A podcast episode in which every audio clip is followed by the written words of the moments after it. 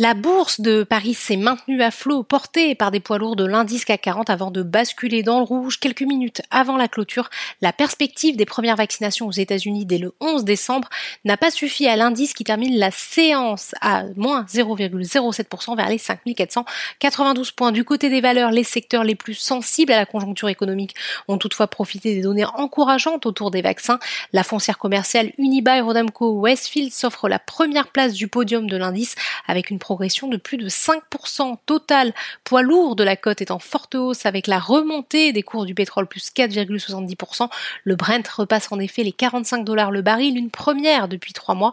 Les progrès de la recherche vaccinale alimentent les espoirs d'une reprise économique, évidemment, mais c'est surtout une information selon laquelle une installation pétrolière de Saudi Aramco qui aurait été touchée par des rebelles outils en Arabie Saoudite qui contribue au mouvement haussier sur le SBF 120. Les parapétrolières en profitent de Vallourec plus 13%, CGG plus 10,47%. Le constructeur automobile Renault bénéficie lui aussi de la tendance quant au secteur bancaire. Il, il est tiré pardon, par l'annonce de Crédit Agricole.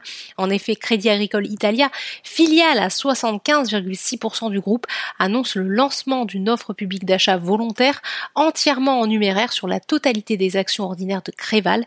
Si cette opération se concrétise, elle permettrait à la banque de renforcer sa présence en Italie, son deuxième marché domestique où elle réalise 15% de son résultat net par du groupe. À l'inverse, Danone enregistre un des plus forts replis après avoir annoncé des économies d'un milliard d'euros d'ici 2023, moins 3,16% de baisse. Recule également pour Alstom et pour Dassault Systèmes.